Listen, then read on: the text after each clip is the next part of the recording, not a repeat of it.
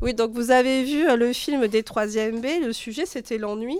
Est-ce que si vous, vous aviez eu un film à faire, à réaliser, vous auriez choisi le même sujet pour parler du collège? Bah, je trouve que enfin, dans le film, on fait un peu trop nos victimes en disant qu'on est euh, dans un collège alors qu'on se plaint. Si vous aviez fait un film sur le collège, sur quel thème auriez-vous abordé? Alors moi j'aurais fait un sujet beaucoup plus positif, puisque moi j'aurais fait plutôt sur la convivialité au collège entre adultes et, euh, et entre enseignants et, élèves.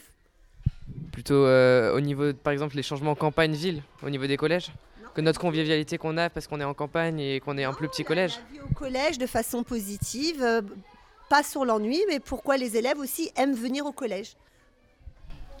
D'accord. Et qu'est-ce qui est mis en place pour justement pour que les élèves se sentent bien au collège? Tout de suite, la parole des profs concernant ce film. Est-ce que vous trouvez que cela représente bien votre vie de prof au collège? Bah, moi, ce qui m'interpelle, ce que je disais à Taylor tout à l'heure, c'est que euh, on essaye tous de mettre euh, en place des activités intéressantes. Alors certes, hein, comme m'a dit Taylor, vous êtes obligé d'être là. Et ce qui m'interpelle, c'est que ce que vous en retenez, c'est l'ennui.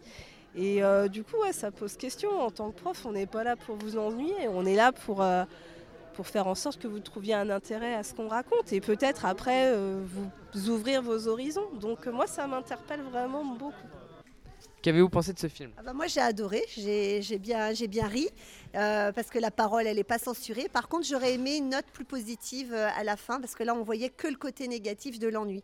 Et comme je l'expliquais au début du film, pour moi l'ennui peut être quelque chose de positif puisque ça permet de libérer l'imagination et la créativité.